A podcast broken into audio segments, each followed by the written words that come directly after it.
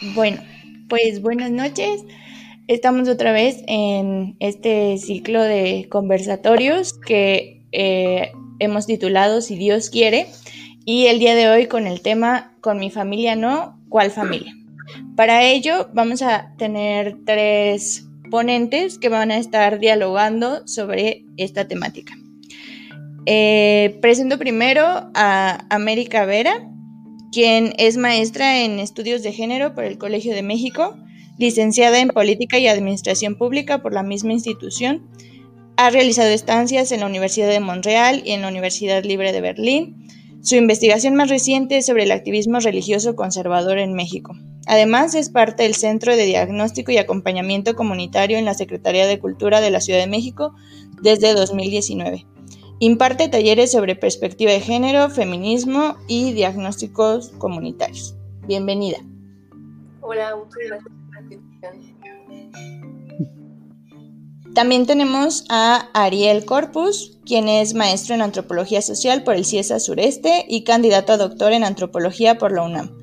Es autor de diversos textos académicos y de difusión sobre grupos evangélicos desde diversos enfoques como la política, la música y los procesos de cambio generacional ubicados en el intersticio de la identificación religiosa y la inscripción juvenil. Además es profesor en las materias de antropología de la religión en la Facultad de Ciencias Políticas y Sociales y de procesos de investigación en la Facultad de Filosofía y Letras, ambas de la UNAM. Bienvenido. Hola, ¿qué tal? Mucho gusto, gracias por la invitación. Y por último, tenemos a Eric Paz, quien es maestro en Ciencias Sociales por la Facultad Latinoamericana de Ciencias Sociales en la sede académica de México, licenciado en Ciencias de la Comunicación por la UNAM, miembro de la Asociación de Colonos de la Jusco Medio AC, donde desarrolla proyectos comunitarios. Sus intereses de investigación son los discursos religiosos, la cuestión evangélica en América Latina, las variedades de catolicismo y la formación de identidades. Actualmente es profesor de la Universidad Católica Lumen Gentium y de la Universidad Autónoma de la Ciudad de México y estudiante de doctorado en régimen de cotutela internacional de Ciencias Políticas y Sociales en la UNAM y de Sociología en la Universidad Autónoma de Barcelona. Muchas gracias, Susana. Mucho gusto a todos.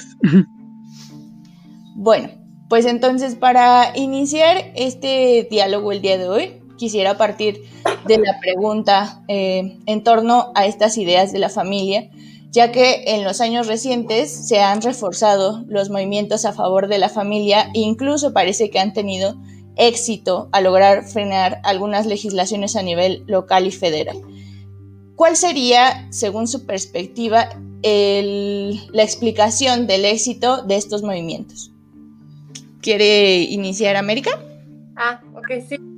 Bueno, creo que eh, para poder hablar o analizar el éxito de estos movimientos, habría un poco que hablar de cómo se conforman estos movimientos, ¿no? Porque parecen como un gran fantasma de masas que de repente hacen manifestaciones o se presentan en los medios sociales y no sabemos bien a bien quiénes son. Y creo que esta reacción de la élite conservadora en México pues se conforma de clases medias, de activistas experimentados que llevan muchos años en esto de estar pujando por ser un contramovimiento a demandas sociales y soldados de a pie, que son personas, hombres y mujeres que tienen ideas conservadoras y que de cierta manera pues marchan y se unen a estos movimientos pensando que están defendiendo su derecho a educar a sus hijos, a una familia tradicional, pero también tienen un componente religioso muy, muy importante, aunque está disfrazado de un discurso científico y también tienen el apoyo de empresarios y de, y de universidades. Me parece que esta experiencia que tienen ya de otros, de muchos años, como la Unión Nacional de Padres de Familia y con Familia, ha sido un elemento muy importante para, para su éxito. tienen una larga historia en lucha en contra de la educación pública y de otros derechos y se valen de un discurso falso para convocar a hombres y mujeres con estas creencias religiosas conservadoras, ¿no? Como que la, se va a, impartir educación sexual en las escuelas, le va a decir a sus hijos que se pueden hacer homosexuales, que pueden cambiar de sexo, cuando, bueno, claramente la educación sexual va por otro lado. Y también la, la, manera en que difunden su discurso es clave, ¿no? Que va desde las redes sociales hasta la producción de sus propios libros, es es muy interesante cómo han como empezado a, a conformar esta como teoría aparte eh, y pues han modernizado su discurso en estas teorías, en esos, esos grupos religiosos conservadores. Uno de sus principales ejes es la defensa de los derechos humanos y creo que eso ha contribuido un montón a que fortalezcan sus posturas religiosas en la arena pública. Apelan a derechos universales como la, expresión, la, libre expresión, la libertad de culto, pero también defienden otras libertades individuales, ¿no? en contraposición al Estado, al que ven con mucha sospecha y que garantice estos derechos humanos, para ellos les parece un intervencionismo en, en la arena privada, digamos, y con tonos marxistas o comunistas sea que tengan o no tengan estas ideas los gobiernos que están apoyando estos, estos derechos. También utilizan el término ideología de género, que es un, término acuñado en realidad por la Iglesia Católica, y pues eso lo ven como una amenaza ajena a la sociedad mexicana, ¿no? que viene de fuera, que viene de lo internacional, de un enemigo que está ahí, que no se puede nombrar bien a bien, donde la familia heterosexual reproductiva es la base de, digamos, de la sociedad mexicana y por eso se ponen a ello, ¿no? Para defender a la familia y para defender también como al país. Y tienen este discurso laico y científico que finalmente, aunque tienen, reinterpretan los derechos humanos y el nacionalismo y la ciencia, tienen un modelo de teología moral y de derecho natural, pues la inspiración aristotélica atomista de largo aliento.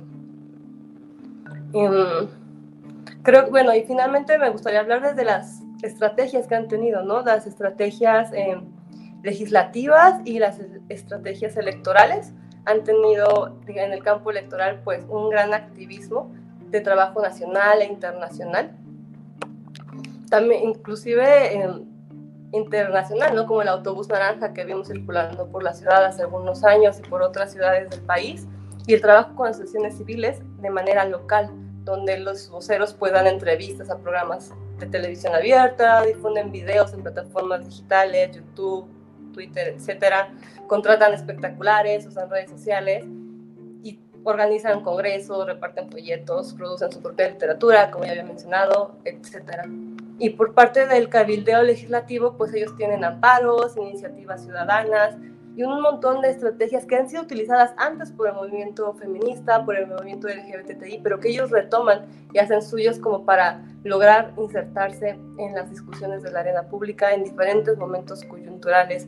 Por ejemplo, o sea, desde la Asamblea Constituyente de la Ciudad de México, las actas de nacimiento, la norma 046, la legalización de la interrupción voluntaria del embarazo, las elecciones, etc. Entonces creo que de ahí es que podemos o yo creo que reside su, su, éxito o su aparente éxito, porque también creo que son un poco más, hace mucho más ruido de las personas que realmente de repente pueden unir, ¿no? O pueden llegar a reunir, en el que estoy pensando en el caso de, en el último caso del plantón que tienen ahora en el centro con las casas de campaña vacías. Y bueno, creo que eso sería todo. Muchas gracias. Eh, muy interesante todo lo que nos proponen sobre estas estrategias. Ariel, ¿quisieras comentarnos cuál es tu opinión sobre esto?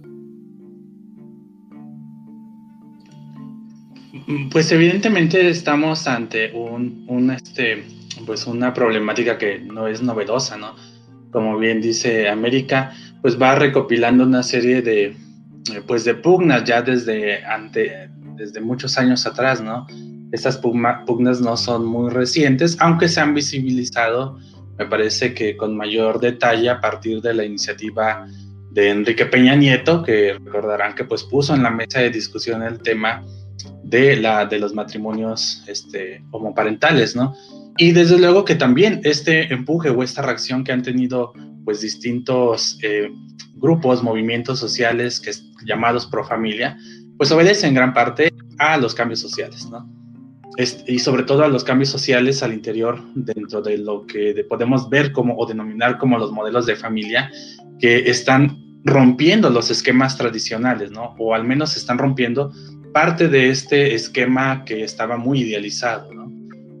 Yo anotaría como algunos unos puntos, ¿no? Uno, la fractura justamente de este modelo dado por consanguinidad, es decir, ya no, ya, las, lo que el INEGI llama las, los, eh, los hogares familiares, también ya tienen otro tipo de composiciones donde no necesariamente siempre están o siempre la parentela se distribuye o, se, o está normada por un ámbito consanguíneo.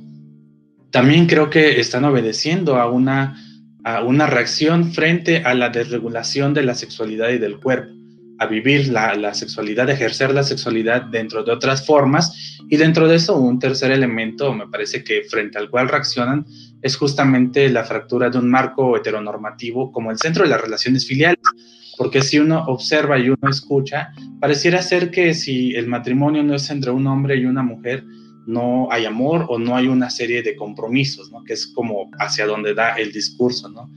Y a partir de eso, pues han elaborado un discurso también bastante, pues no solamente este, bastante impugnativo frente, frente a estos cambios, sino que también un discurso que, que han ido como construyendo eh, en el sentido de que han ido generando una narrativa del temor frente a las potenciales causas o consecuencias que puedan tener esta fractura del modelo, del modelo, este, dirían ellos, del modelo natural de familia, ¿no? Se dice, por ejemplo, este, hacia los niños, ¿no? Hay un discurso en el cual si es que las parejas homosexuales deciden adoptar niños, que los niños van a crecer este, desorientados y que por lo tanto necesitan tener un padre y una madre para crecer en una identidad pues, pues idónea, etcétera, ¿no? También se habla, o dentro de los discursos que mencionan, es esta idea de que corre el peligro del crecimiento poblacional, ¿no? Y hasta llega al extremo de, eh, la extinción de la raza humana, ¿no? Porque, pues, las familias homoparentales no pueden procrear eh, biológicamente, etcétera, ¿no? Se habla también de la, de la idea de la, bueno, aquí ya asocian la idea de la educación sexual, donde con toda la carga ideológica que le asignan a, valga la redundancia, la ideología de género, pues que se va a enseñar promiscuidad y que entonces no se va a enseñar una relación amorosa, sino que ya puede cada uno hacer lo que quiera con su cuerpo. Hasta dentro de otros tipos de narrativas, donde está la propia este, política o a nivel político de, de esto que han construido o denominado propio lobby gay, incluso la ejecución misma de la paternidad o la maternidad, ¿no? Eh, por ejemplo, en los casos del PIN parental, es el, justo el debate ahí está en que el gobierno les va a quitar pues la patria potestad para educar a sus hijos, ¿no? Y este tipo de narrativas que en el fondo esconden un temor hacia lo desconocido, pues e, es que, o, o, me parece que tiene como, como de fondo, de telón de fondo, pues una ruptura que se está viendo a nivel social del cual eh, se fragmenta un orden clasificatorio, en lo cual dividen lo que puede ser natural o el diseño natural, ahí sí ya bajo esquemas religiosos, y justamente ese orden natural o esa, eso natural es lo que se pone en riesgo, ¿no? Porque se enfrentan frente a algo que está eh, bajo otros parámetros que no son anómalos, ¿no? Habrá que ver también si, si en realidad tienen éxito o no, porque me parece que eh, evidentemente ha habido algunos, eh, algunos congresos que han votado en contra, como lo hemos visto en, los últimos, eh, en las últimas noticias, pero también muchos otros estados tienen o, tienen legislaciones a favor del matrimonio o de otras formas de familia, ¿no? U otras formas en particular del matrimonio igualitario, que lo que hacen es reconocer que el modelo de familia pues ha ido cambiando, ¿no? Entonces, frente a esto, pues justamente este, frente a estos cambios, pues es que distintos movimientos, como puede ser el Frente por la Familia, pues han ido tratando de cabildear, de hacer acción política, incluso hay gente, pues diputados locales que tienen estas este, iniciativas, ¿no? También diputados este, a nivel federal, pues que tienen este tipo de iniciativas y que a partir de, esta, de este modelo idealizado que ya discutiremos, pues es que están tratando de incidir en la, en la política, pues pública. Muchas gracias, muy, muy interesante lo que nos comentas. Por último, Eric, ¿nos quieres comentar tu, perspectiva? Sí, claro que sí. Justo parte mucho de lo que Ariel y América han estado comentando, esta parte discursiva, esta parte de tratar de defender una idea tradicional de familia, una familia nuclear, una familia pues derivada de la Sagrada Familia y todas estas cosas, muy vinculada a lo religioso pero también quizá valdrá la pena ver la parte de la laicidad. muchos de estos grupos, eh, no podría decir que todos, pero sí muchos de ellos se fundamentan en una idea de un Estado laico, es decir, una separación donde el Estado no tendría por qué meterse en la vida privada de las personas y entre esto estaría la, la educación, y en esta educación, pues se establecen modelos de familia, modelos de sexualidad, modelos de, muchas cosas, donde dice, bueno, es que el Estado no tendría por qué decir qué es una familia o con, qué conforma una familia o de qué se trata o, qué estaría pasando con ellos. Y entonces ahí hay un punto interesante, porque en estos discursos de defensa de la familia es, bueno, yo no voy a hacer caso a lo que dice el Estado, yo voy a hacer caso a lo que dice la Biblia o lo que dice eh, la tradición o lo que dice... Eh, eh, la educación religiosa, no lo sé. Hay un, un, montón de puntos de partida que de alguna manera están trascendiendo discursivamente al Estado. Porque digo, en algún punto, pues, ¿cómo pones a pelear al Estado con la Biblia? O sea, es, un poquito difícil, un poquito disparejo. Entonces ahí hay un punto de, éxito bastante, bastante, bueno, que no podemos perder de vista. Entonces en esta línea también, pues, vale la pena eh, explorar qué otros elementos están relacionando con la idea de familia. O sea, Ariel ya comentaba un poco que es la, un poco la cuestión homosexual. América comentaba que es la cuestión de la sexualidad también. Pero la familia va involucrada también a los roles que se están ejerciendo. Entonces muchos de estos grupos están justamente legitimando o, replicando estos roles del el padre como el encargado del hogar, eh, del que va a llevar el sustento, eh, la mujer como el, ama de casa que va a cuidar a los niños justamente los niños, aquellos obedientes que van a respetar a los padres. Entonces se mete también en una cuestión del orden. Ariel lo mencionaba, es un poco miedo a lo desconocido a veces y pues claro, más bien es seguridad a lo que se conoce. Un modelo de familia de como lo que está defendiendo el Frente Nacional por la Familia, la Confraternice, la Arquidiócesis Primada de México, justamente tratan de, de, ¿qué será?, de asegurar esta estructura. O sea, que no se hable de cuestiones que pueden eh, poner en riesgo el orden social. De hecho, uno de los argumentos por los que se ha tratado de deslegitimar el matrimonio homosexual, por ejemplo, es que no, pues a los niños les van a hacer burla, les van a hacer bullying. Entonces, en lugar de tratar de cambiar estas estructuras de discriminación, de desigualdad, de roles de género, se opta por mejor establecer un modelo de familia que funciona y que ha funcionado eh, según los discursos que se defienden, pero que también vemos que, bueno, me gustaría profundizar más adelante, que no es tan realista, al menos en el contexto mexicano. Sea, la familia que se está defendiendo es un modelo ideal, un modelo muy bonito, pero que no existe como tal eh, eh, en, la realidad. Eso me gustaría profundizarlo más adelante. Hasta aquí dejo esta primera. Muchas gracias. Muchas gracias también por tus comentarios. Eh, creo que ya un poco lo han apuntado sobre este modelo de familia tradicional o familia natural, pero quisiera que pudieran profundizar un poquito más de cuál es esta imagen de familia que tienen en la mente estos grupos y cómo se han construido estas imágenes. Pues igual empiezo nada más comento algo chiquito y a quien quiera eh, seguir. perdón, creo que América quería hablar. Ay, gracias, gracias. Sí, es que mi conexión es un poquito lenta, entonces como de repente me desfaso de ustedes tantito. Pero respecto a esta segunda pregunta, creo que yo eh, comparto la idea que Eric comentaba, ¿no? De que aparte de la familia, aparte de la sexualidad, hay una cosa de, de relaciones de roles de género. Creo que que ver con el tipo de familia, lo es una familia heterosexual con mandato masculino, que es reproductora del esquema hombre proveedor y mujer cuidadora, mujer del hogar. Y la posibilidad de transformación de esta familia es pues la que se presenta como un peligro, ¿no? No le llaman, me parece, pecado, no un peligro para la sociedad que es esta familia, digamos, es la base de la sociedad mexicana, como ellos, como ellos la ven, o de la, de la, de la sociedad en general, pero digamos en el caso mexicano.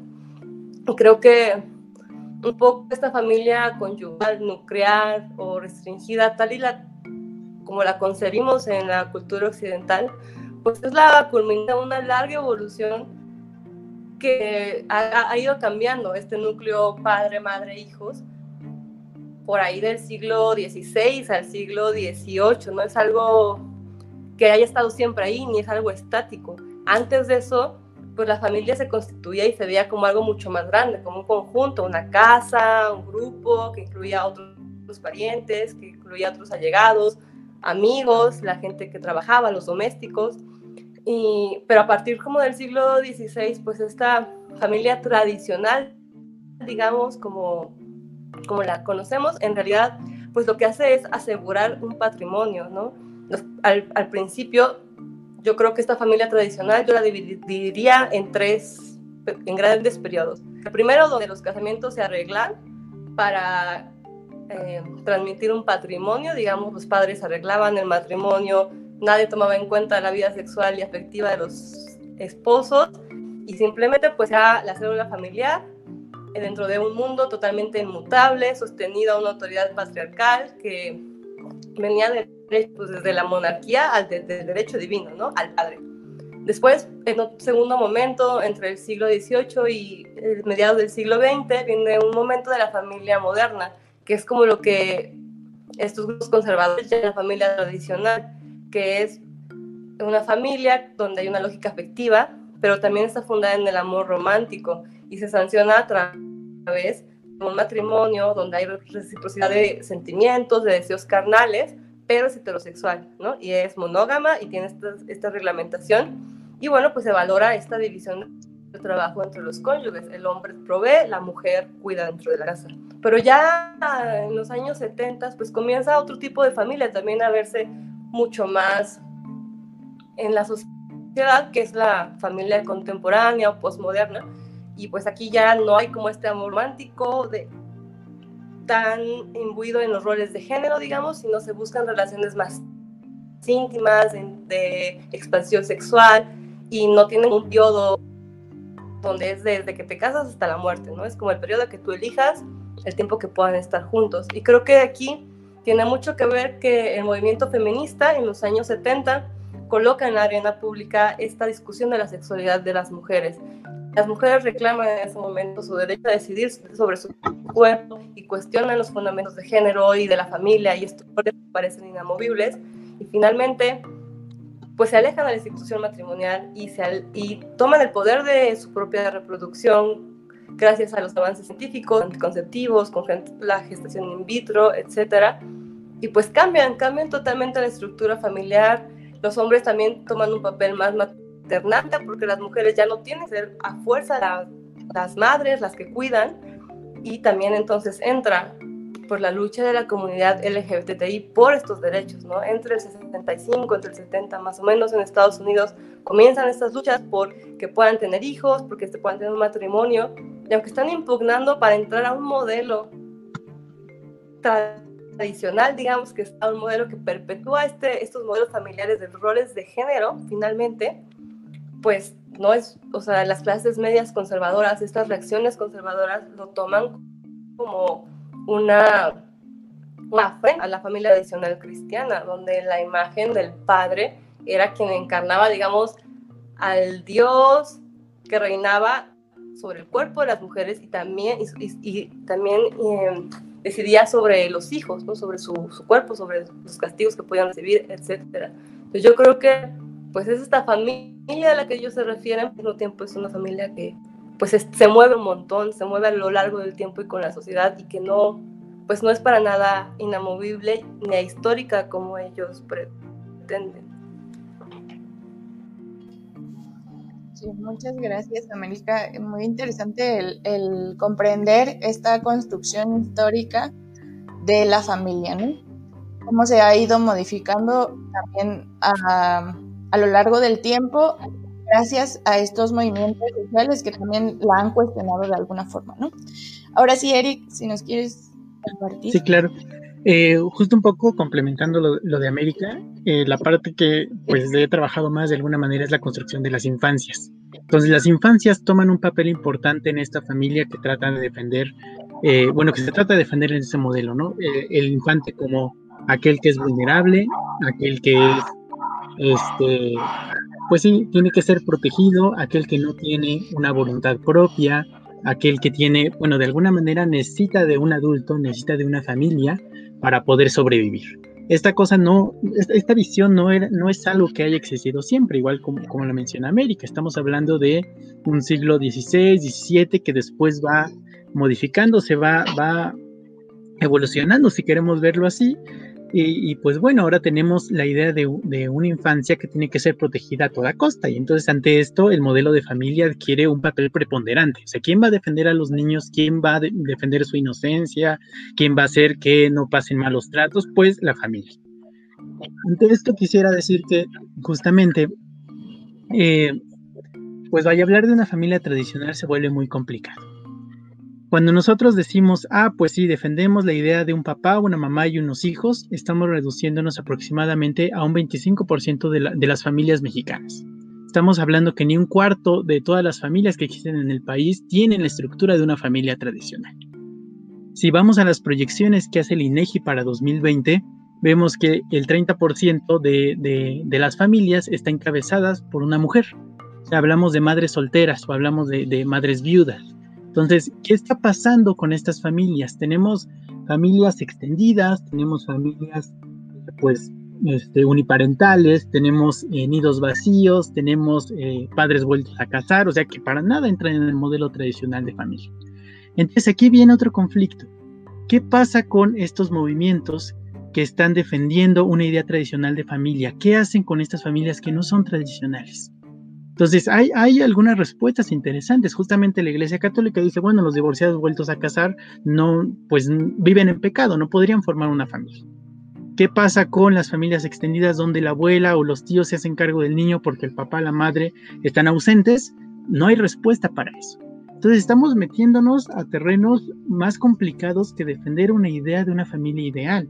Si no estamos diciendo que, bueno, entonces en estas cosmovisiones religiosas que estamos hablando, o morales o tradicionales, ¿Cómo entraría en estos modelos que no son tradicionales, no son esta idea inspirada por la Sagrada Familia, San José, la Virgen, el Niño Dios, que ah, de por sí tienen algunos problemas teológicos también para definir eh, esta idea de familia, ¿no? Entonces, me parece interesante esta, diversidad que está pasando, ¿no?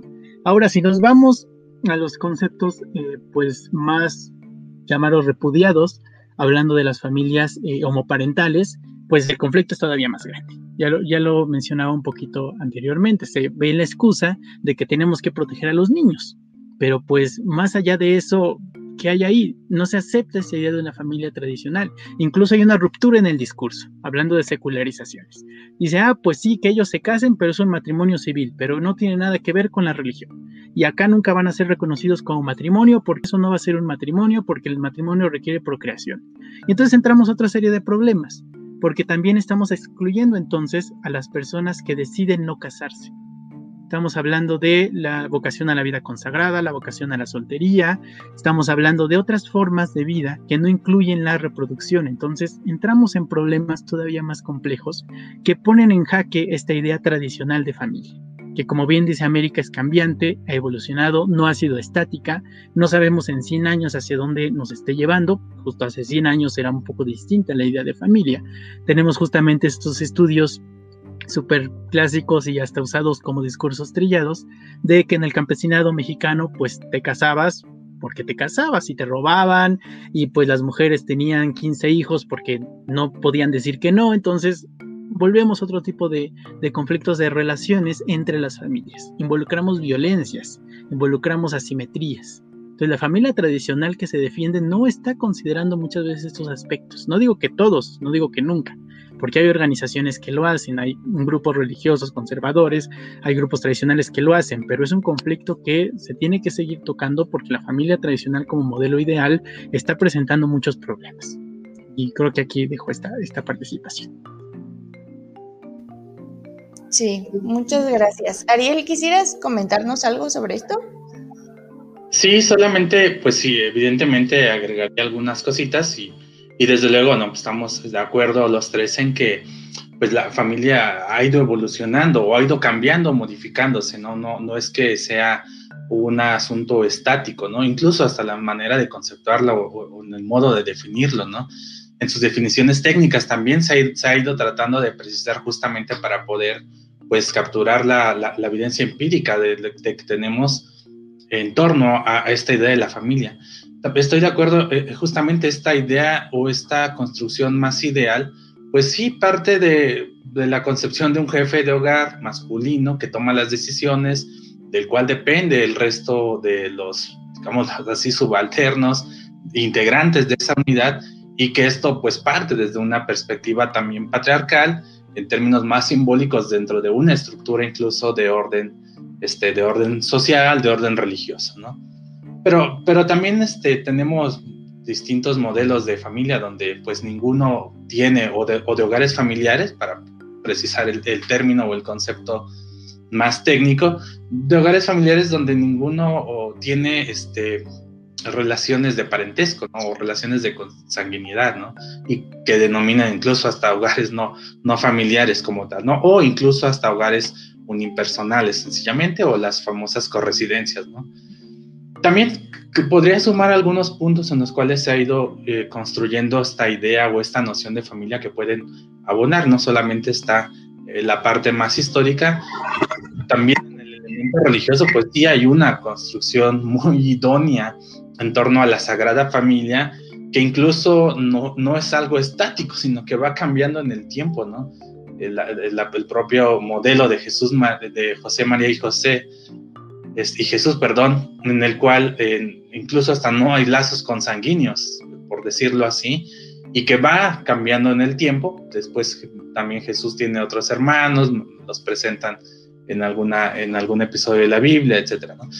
También creo que eh, dentro del presente más, más este, lo que podemos tener como en el siglo XX, las propias políticas sociales han ido eh, modificando o estilizando esta idea de, la, de familia, ¿no?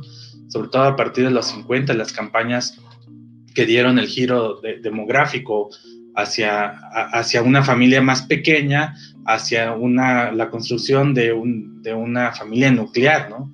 Campaña de pocos hijos para vivir mejor, por ejemplo, ¿no? Donde pasan de estas familias extensas hacia una familia más, este, más acotada, ¿no? Y desde luego el propio modelo económico actual, capitalista, donde genera la ilusión de esta familia nuclear, porque la proyección del consumo está orientada hacia eso, ¿no? a través de las campañas publicitarias, ¿no? Las casas, los departamentos, las vacaciones inclusas, ¿no? Incluso también están ideados como para este modelo de familia, ¿no? Pero lo paradójico justamente es que este modelo, pues en la evidencia empírica no tiene correlación porque pues ha empujado a una precarización laboral donde justamente los hogares se conforman eh, en distintos o a partir de distinto tipo de, pues de residencias, ¿no? Donde ya un, un sobrino vive con el tío o, o, se extiende incluso hasta, por ejemplo, una persona que bajo este ideal o este modelo capitalista ya a los 25 años debe tener un trabajo estable y puede construir una casa y puede tener un matrimonio y construir su propia familia, pues evidentemente no, pues pasa que no consigue trabajo, que decide hacer un posgrado, que se queda viviendo en casa de los papás y que, y que extiende entonces la, la, conformación de un nuevo núcleo doméstico. ¿no? Entonces también este tipo de cosas pues van eh, idealizando un, un, modo de familia que pues en la realidad empírica pues no pues es más, eh, es diversa, es diversa, ha ido cambiando con el tiempo, se ha ido adaptando también, ¿no? Pero pues ahí están algunos, algunos cimientos que también pueden ayudarnos a entender cómo ha ido conformándose esta idea de la familia nuclear, papá, mamá, hijos, y, pero que en la realidad pues tiene otras connotaciones. Muchas gracias. Eh, bueno, creo que ya han comentado bastante en torno a esta idea de, de una idealización del concepto de familia que no, no, no está basado en la realidad, ¿no? Ya han mencionado sobre eh, estas familias, pues, que están encabezadas por mujeres solteras, eh, familias um, o de homosexuales, incluso comentaba Eric hace un momento esta cuestión ya de la soltería y que incluso la iglesia lo ha manejado ahora ya como una vocación a la soltería, cuando hace a lo mejor, no sé, un siglo, no era, o sea, no era una vocación, no era ni siquiera un estado de vida deseable, ¿no? Y cómo se van adaptando. Entonces, ya un poco lo han mencionado, pero a lo mejor eh, si pudieran ahondar un poquito más en, este contraste que hay en esta familia idealizada y lo que realmente están viviendo y cómo estas personas que siguen defendiendo el modelo tradicional de la familia van a, a seguir eh, optando por ese modelo a pesar incluso de que en sus propios núcleos sociales, núcleos familiares puedan estar viviendo otro tipo de modelos de familia. Eh, si quisieras comenzar, eh, Eric, ¿tienes alguna cosa que decirnos sobre esto? Sí, muy breve, espero. justo un poco esta idea de, bueno, que el que se, se viva en una familia tradicional no significa que se respete este modelo de familia tradicional. Entonces, tenemos la discusión justamente de padre, madre, hijos, donde hay infidelidades, donde hay rupturas momentáneas, donde hay, este, bueno, se comparten, no sé, experiencias, lo que sea, donde se tienen medios hermanos, o sea, vaya, aunque se trate de muchas veces hablar de una familia nuclear, incluso estadísticamente hablando, o sea, dice, pues sí, tengo mi familia nuclear, pero también tengo a otro esposo, a otra esposa, pues es una complejidad todavía más grande. Entonces estamos hablando que hay quien afirma, o sea, es delicado también afirmarlo, que pues realmente decir que estas personas que viven en una familia que se considera tradicional realmente están respetando las reglas o las estructuras de una familia tradicional.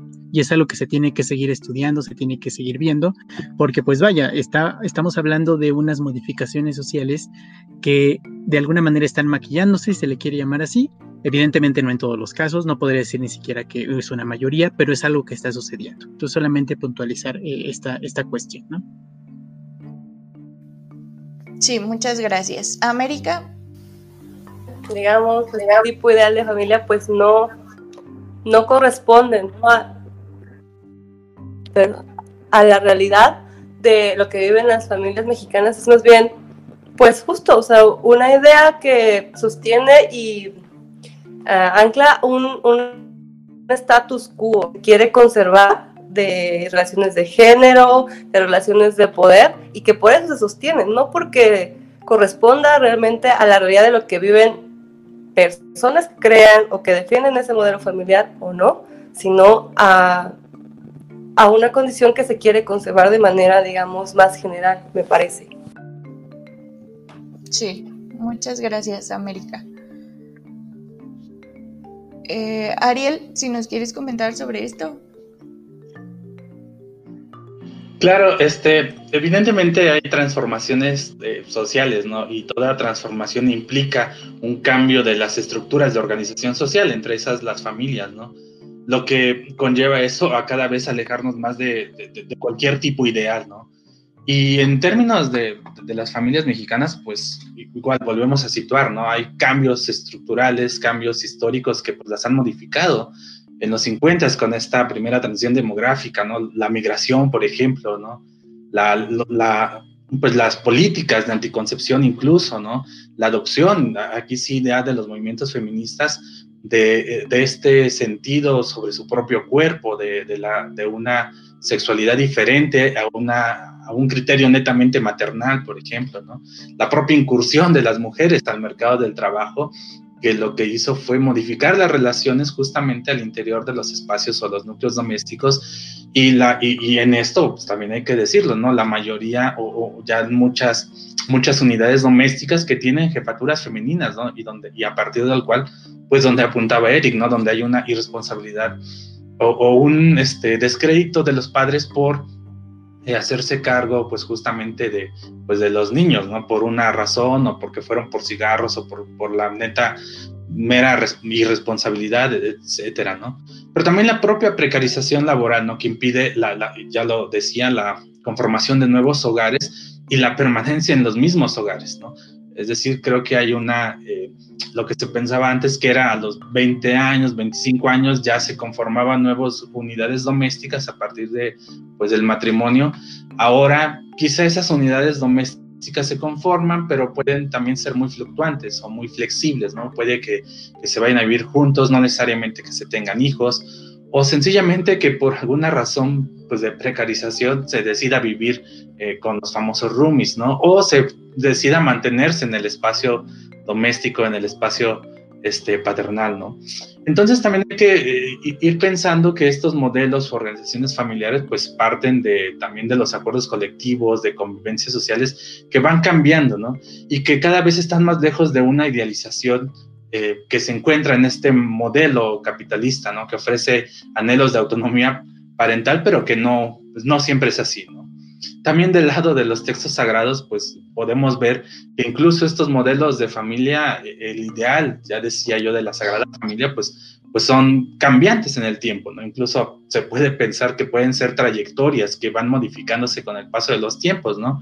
Ya hablaba de María, de José, de Jesús, pero también tenemos otros modelos como la viuda de Zarapeta que vivía con su hijo y que después llegó a vivir el profeta Elías, ¿no? Y que ahí hay una idea de, o bueno, ahí, ahí se ve la construcción de la jefatura femenina, porque además de, ver por su hijo tenía que ver con, tenía que ver para este, también para la alimentación del profeta Elías, ¿no?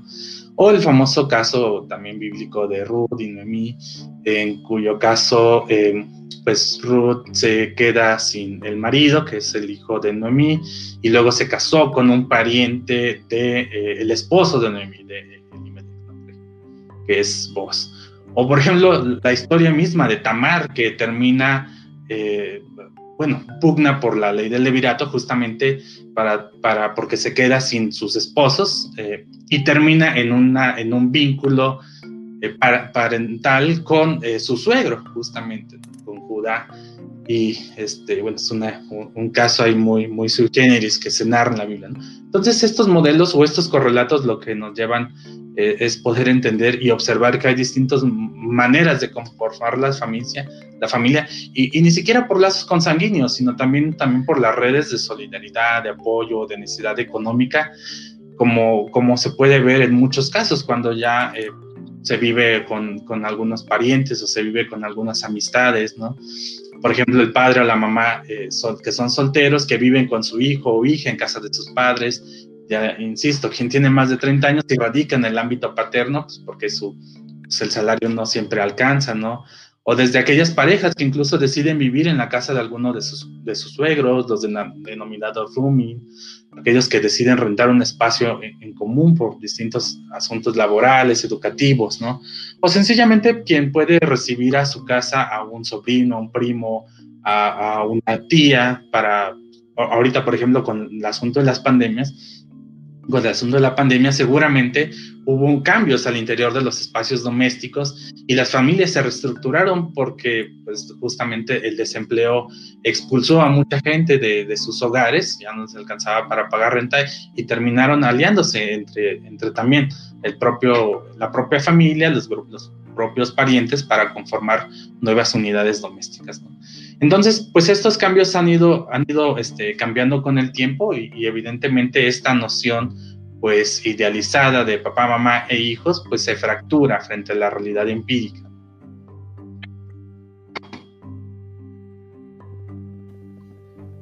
Muchas gracias Ariel y, bueno en general a los tres por estos eh, interesantes comentarios en torno a estas ideas de familia y cómo pues que hemos visto pues están en contradicción, incluso lo que comentaba Ariel, con la propia Biblia, ¿no? Con la realidad.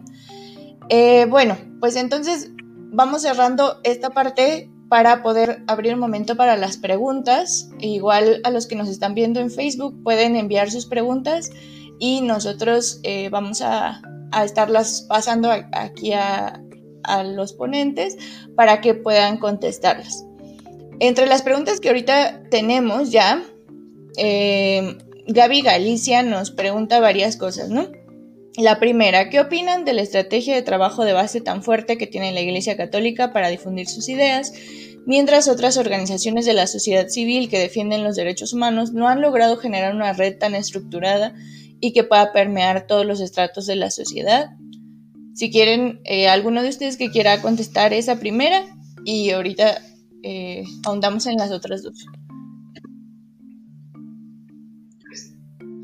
Es, quizá. Sí, sí.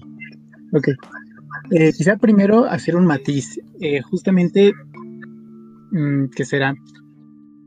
Eh, generalizar a la cuestión del catolicismo como un, que tienen una sola base social o que tienen un mismo rumbo, o esto también es un poquito este, espinoso, porque hay contradicciones dentro de la misma Iglesia Católica sea, justamente están los eh, movimientos más ligados a los movimientos de derecha o de antiderechos, que justamente defienden esta idea recalcitrante de, la Sagrada Familia y de la familia nuclear y tradicional, pero otros grupos en la Iglesia Católica no lo hacen, o sea, justamente se abren a otro tipo de, experiencias. Entonces, primero hacer ese pequeño, ese pequeño matiz.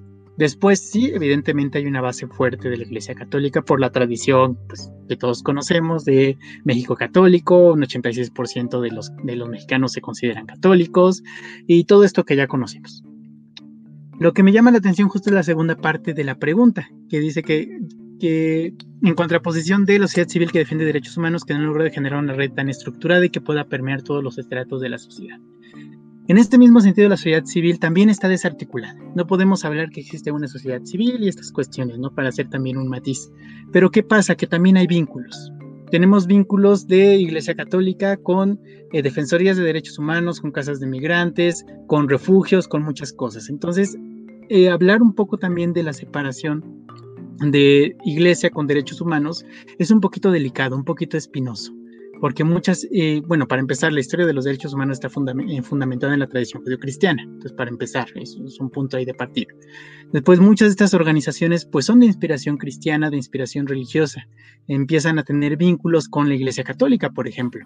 Entonces, ahí es, es un poquito eh, espinoso también decir que la sociedad civil es homogénea, para empezar, y segunda, que está desligada de la iglesia, porque pues muchas veces no les, bueno, de las iglesias, porque muchas veces no lo está, hablando del sur, con las iglesias eh, de corte eh, pentecostal o de corte protestante. Pero, bueno, entonces, hablando de eso, entonces también nos tenemos que preguntar, bueno, la sociedad civil va, va a permear en la sociedad, como diría Gaby, ¿de qué manera? ¿Con qué valores? Va a agarrar la bandera de los derechos humanos, va a agarrar la bandera de los derechos naturales, adelantando la tercera pregunta de Gaby, va a agarrar una idea de tradición, puede agarrar cualquier cosa, y lo hemos visto.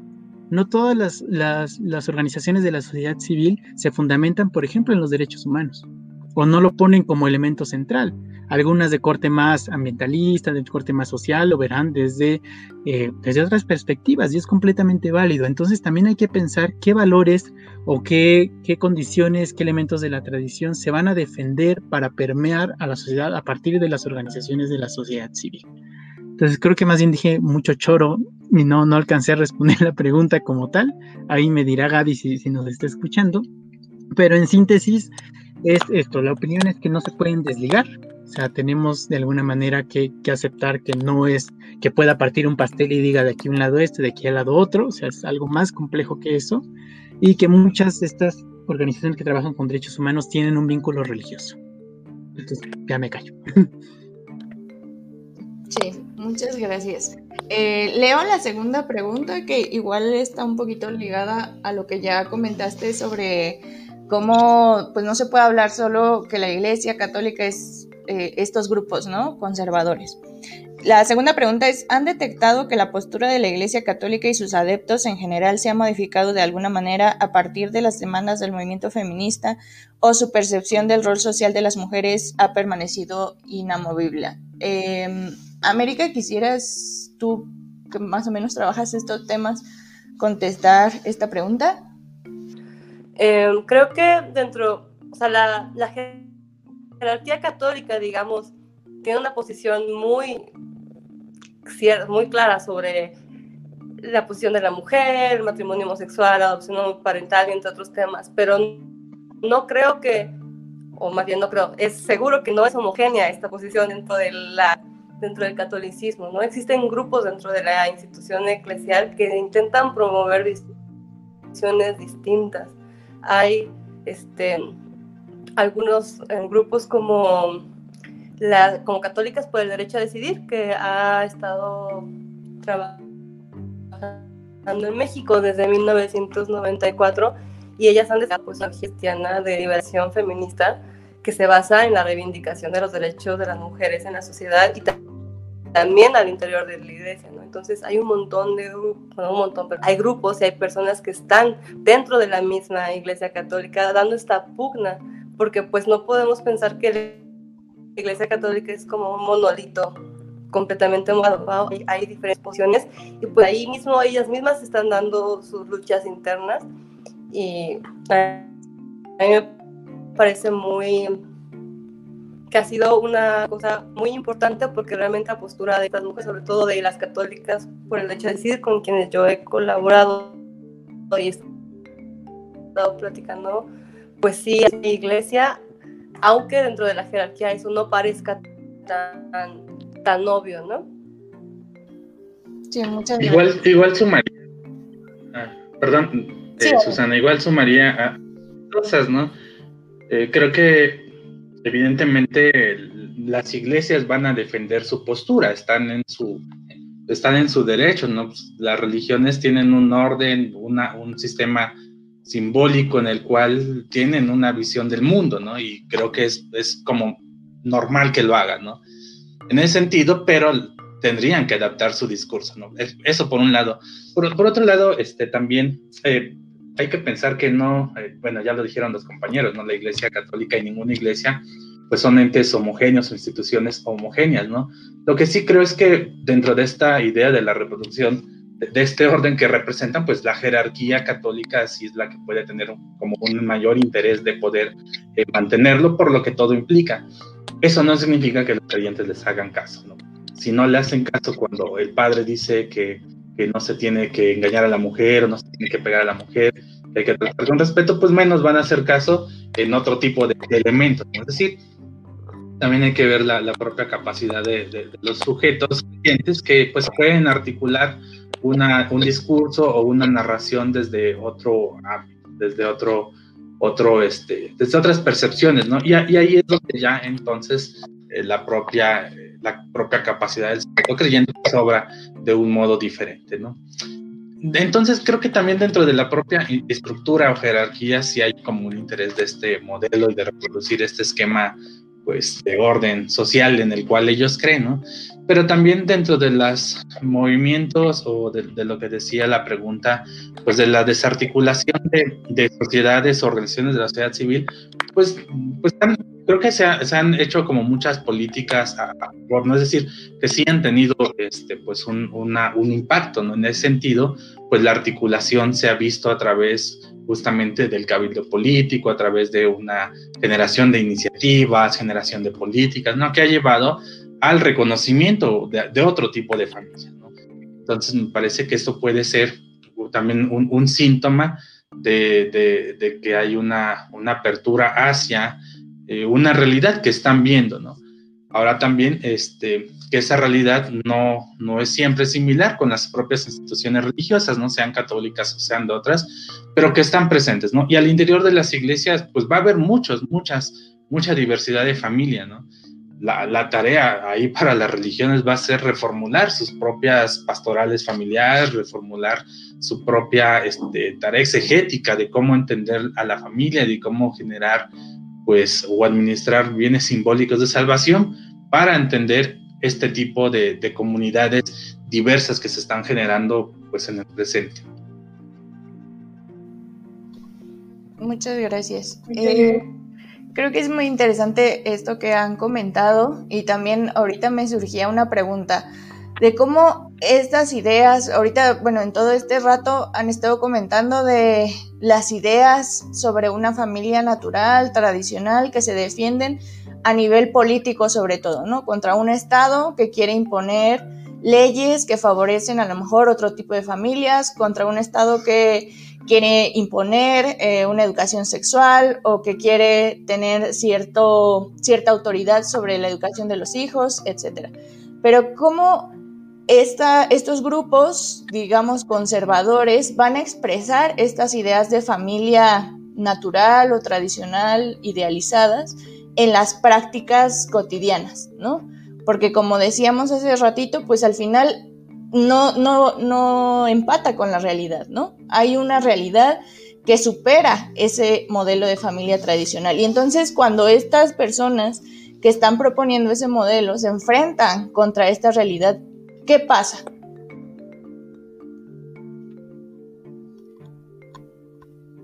Pues creo que la pones difícil, Susana. Porque, vaya, son, son respuestas, ahora sí que respuestas prácticamente únicas, no sé cómo llamarlo, dependiendo de los contextos y esas cosas. O sea, se me ocurre como ejemplo, enlazando también un poco con la pregunta de Gaby, las teologías feministas que justamente tratan de dar respuesta al orden sagrado, tratan de dar explicaciones, tratan de reformular postulados y, lo que, lo, bueno, lo que, la complejidad que esto conlleva. Y esto de alguna manera busca que en este caso las mujeres tengan una participación, tengan una relación, tengan un rol distinto y se va logrando poco a poco, ¿no? Es algo, algo bastante complicado. Entonces, enlazando este ejemplo, este, podríamos hablar, por ejemplo, de mujeres eh, católicas que no quieren casarse y entonces en lugar de tener hijos o algo así, optan por la vida consagrada optan por el servicio en alguna eh, rama de la iglesia como una pastoral social caritativa o en una eh, organización de la sociedad civil. Entonces vemos que más bien se trata de una apertura de espacios que depende de las realidades específicas, si, estamos hablando de la Ciudad de México, de Guadalajara, si estamos hablando de la Sierra de Oaxaca, pues van a dar diferentes eh, matices, diferentes abanicos, pero la idea de esto es que justo está tratando de abrir estos espacios está tratando de dar estas opciones para quienes no quieran o no se sientan cómodos o simplemente no puedan entrar en estos modelos de familia tradicional, pues se vayan involucrando en otros aspectos. Digo, ese poniendo el ejemplo de enlazando con las teologías feministas, ¿no? Pero pues de esos pues habrá muchos. Justamente jóvenes, eh, como grupos con los que he podido tener contacto, que pues deciden igual ser solteros y en lugar de tener hijos o de tener una familia, deciden ese dinero que tenían ellos guardado, pues lo, reparten a obras de carácter social. Entonces es una diversidad, un abanico interesante, que justamente como mencionaba América, como mencionaba Ariel, hace 50 años no era algo tan común o tan permitido y que ahorita se ha podido hacer, ¿no? Como estas respuestas diversas hacia las diferentes realidades. no sé, quisiera dejarlo. Sí, muchas gracias, Eric. Si América o Ariel quisieran comentar algo. Bueno, igual para ir como también cerrando un poquito, tratando de sistematizar esto, pues evidentemente el conflicto con las propias instituciones va a estar presente, ¿no? No solamente en términos de, que necesariamente haya una pugna o de que se enfrenten evidentemente grupos que quieran otros modelos con respecto a la institución o lo que digan las instituciones, ¿no? Pero mm, más bien en el sentido de que la realidad siempre le va a echar en cara a, las instituciones religiosas, pues justamente eh, modos de vivir y de tener una convivencia y de tener una solidaridad distinta, ¿no? De agruparse muy distinta a la realidad. Ahí me parece que las propias instituciones, las iglesias van, tienen el reto en sí mismas, pues de, de tratar de repensar cómo han ido construyendo el concepto, cómo lo han ido aterrizando, para tratar de adaptarse si, quieren o no. insisto, no es, algo que quizá a algunos grupos de creyentes no les, no les no, está como en su agenda, pues, ¿no? Como si puede estar en otro tipo de, agendas más de, pues, organizaciones sociales de grupos de derechos humanos. En términos más sencillos, el creyente pues va a seguir desarrollando su propia dinámica familiar, independientemente de lo que le diga la propia este, las, propias instituciones religiosas, ¿no? Y pero también el propio individuo que quiere conformar su, espacio doméstico, su unidad familiar, se va a topar de frente con una, una realidad que, que quizá no siempre le va a, permitir abrir la puerta para tener esta idealización de familia, ¿no? Y ahí es donde se puede ver otro tipo de conflicto. Decía, ¿no? Creo que eh, el modelo capitalista pensado para esta familia ideal, lo que hace también es que a, la par de que la, construye, la segrega, pues, ¿no? No, no todos pueden llegar a tener una autonomía suficiente para conformar una nueva unidad doméstica independiente de los espacios donde cohabitaban o los espacios donde residían con sus padres, al grado de llegar a conformar pues ya unidades familiares de cohabitación, ¿no? O de familia extensa, donde pues, todos viven bajo un mismo eh, espacio o comparten un mismo terreno, que tengan habitaciones separadas, pero que, pero que tienen eh, un gasto compartido, se ayudan, colaboran para la luz, el, internet, etcétera, donde los primos pequeños conviven entre sí, donde hay relaciones más este, cercanas entre familia extendida o una parentela más extendida. O los casos que, mencionaba, ¿no? De, las unidades eh, de, los, los roomies, ¿no? Que ya pues también hay que, hay que hacerlo notar, no solamente la afectividad se da entre lazos consanguíneos, incluso puede ser más fuerte entre lazos eh, de amistades, se puede construir una relación todavía mayor, ¿no? Y que eso también pues puede denotar un cambio al interior de, pues, de este modelo idealizado, en el sentido de que, de que no quieran vivir con una pareja necesariamente, construir un nuevo espacio, sino que se sienten cómodos tal vez viviendo entre los propios amigos, los propios compañeros y eventualmente pues eh, tener, tener una, un vínculo afectivo con una pareja eh, en un espacio del uno o en otro espacio en algún momento con alguien, en algún momento con otra persona. También hay que, hay que ver estos cambios que se están dando y que ponen en, justamente en, pugna, no necesariamente en un, en un conflicto este, como tal, sino que ponen en, en, pugna pues un modelo idealizado con una realidad empírica que va siempre a estar cambiando, ¿no? Y que tampoco es algo que creo que se va a quedar ahí, sino que va a ir cambiando, modificándose con el paso del tiempo. Muchas gracias, Ariel. Pues bueno, vamos a, finalizar un poquito este conversatorio. Creo que hemos abordado, han abordado muchos temas importantes en torno a estas ideas de familia.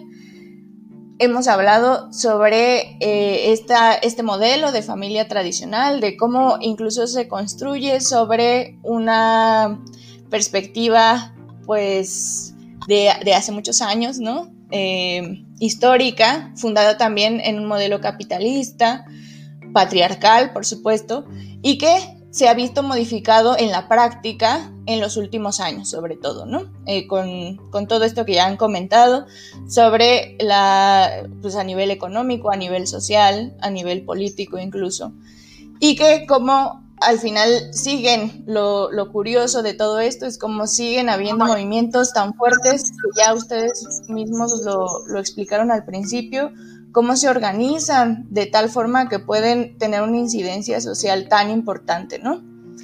Eh, bueno, para terminar, entonces solamente les pediría a cada uno de ustedes pues que haga un comentario final para poder concluir este conversatorio. Eh, América, si nos escuchas, ¿sí? Sí, ya. ¿Qué? Esta conexión está muy mal. Pues bueno, yo solo querría concluir diciendo que finalmente esta, esta idea idealizada de familia que se está defendiendo, a mi parecer, como ya había comentado, pues está defendiendo un status quo, ¿no? De una, también de una parte de la población que se identifica con ello y que está basando sus privilegios en esta, en esta idea de, familia, donde hay un padre que tiene la autoridad, una mujer que se queda en casa y cuida. Entonces, estos roles de género finalmente son relaciones de poder que se están defendiendo, que se están defendiendo en el imaginario, que se están defendiendo también en la arena pública. No tanto en nuestra arena privada y cómo nosotros estamos llevando nuestras familias, porque como los compañeros pues ya lo platicaron extensamente, los tipos de familia que estamos viendo ahora son totalmente distintos, son muy diversos, pueden ser consanguíneos, pueden ser no consanguíneos, puede ser con tu roomie, con tu amiga, con tu amigo, etcétera, ¿no? Pero que este, o sea, me parece clave que lo que se está defendiendo es un status quo, es una relación de poder más allá de cómo sean las familias individuales y por eso es la importancia de, pues también seguir dando esta lucha, ¿no? Y seguir planteando los derechos porque eso cambia no solo la familia, sino cambia la manera en que nos relacionamos como hombres y como mujeres en la sociedad en general, que es lo que a mí, yo creo que es lo que se está disputando en la arena pública, más allá de nuestra parte privada, de cómo estamos llevando nuestras, nuestras relaciones familiares, ¿no? O sea, con familia consanguínea o sea, con familia elegida, digamos, de amigas, de roomies, etc. Muchas gracias, América, y gracias por todas tus aportaciones esta noche. Gracias por invitarme, ha sido muy interesante. Ariel. Sí, este, eh, sumando a lo que también han dicho los compañeros, que ha dicho Eric, que ha dicho América, eh, desde hace algún tiempo he pensado justamente que lo, que esto pone en evidencia también, desde luego, con todo lo que han contribuido, es la, la reestructuración de un orden social, ¿no? Hay un orden social establecido y, por, por, por, eso quiero explicar que, se trata de, cómo construimos al mundo y cómo lo concebimos el mundo, ¿no? dentro de las estructuras jerárquicas, dentro de relaciones de poder, dentro de las este, separaciones y distinciones por género, etcétera, pero que frente eh, a estos cambios, justamente, eh, un orden social que se empieza a, no a, bueno, sí a cuestionar, pero, pero no a desestructurar, más bien a modificarse y que está cambiándose, pues los sujetos sociales, al fin de cuentas, eh, me parece que lo que han ido encontrando y que, estamos encontrando, desde luego son nuevas formas de imaginar este, o nuevas, nuevas formas de pensar formas de convivencia cotidiana, ¿no? Y que lo hacemos como, como individuos, como sujetos, a través de distintos tipos de, relaciones, ¿no? Porque también en términos, pues, eh, más, más subjetivos, el núcleo doméstico, la familia, pues, son soportes vitales, nadie niega su importancia. Son lugares de socialización, son lugares de afecto, son lugares también, pues, de, de aprendizaje, también lugares de, de, pugna y de conflicto, ¿no? O sea, esto no, no está en, en entredicho, ¿no? Pero también al interior, cuando, cuando construimos otras formas de convivencia doméstica y cuando se conforman núcleos habitacionales distintos, ¿no? familias eh, distintas, pues ahí estamos construyendo otras formas de relacionarnos a través de, pues, la afectividad. Al fin de cuentas, eh, muchos pugnamos por, por construir una, una familia, un espacio doméstico con, determinado tipo de gente con la que nos sentimos más cercanos. Yo cerraría con esto. Muchas gracias Ariel y gracias por acompañarnos en este conversatorio. Eric. Sí, eh, cerrar también con la idea, eh, justo creo que nos centramos mucho en estos radicalismos de tratar de defender a la, la familia tradicional y también está el otro lado, estos grupos que dicen, no, es que la familia tiene que desaparecer y la familia tiene que replantearse y deshacerse. También tenemos que, que pensar que no se trata de extremos porque también hay una tendencia bastante interesante de jóvenes de, pues, de, mi edad que dicen, no, pues yo no me voy a casar, yo no voy a tener hijos, y, se hace una ruptura total. Entonces, también hay que tratar de, ver esos dos polos. Los dos polos existen, los dos polos están ahí. Entonces, no es tan, tampoco pues juzgar de no, es que la familia tradicional está mal o la familia este, nuclear está mal o, todas estas cosas, sino se trata de repensar que todos tienen dinámicas distintas y estructuras distintas que este modelo ideal de familia no está atendiendo y no está resolviendo. Entonces, más bien es tratar de mirar hacia otros ángulos, hacia otros enfoques y tratar de encontrar soluciones más allá de defender una estructura o no, sino tratar de ver qué hay dentro de esa estructura, como ya lo decía ahorita Ariel. O sea, estos elementos de relación, estos elementos de violencia, de desigualdades y de poder, como decía América, que son cosas que no pueden pasar invisibles porque, pues vaya, ¿de qué sirve tener una familia tradicional cuando no hay estabilidad, cuando no hay salud? Entonces, dejar este un poco el comentario, o sea, están los dos extremos y hay que repensar los dos extremos.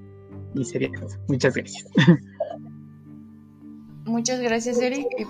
Gracias eh, a los tres otra vez por sus comentarios, por haber participado en este conversatorio esta noche. Gracias a todos los que nos están viendo. Eh, pues terminamos entonces con, con el conversatorio. Gracias a todos. Que pasen buena noche.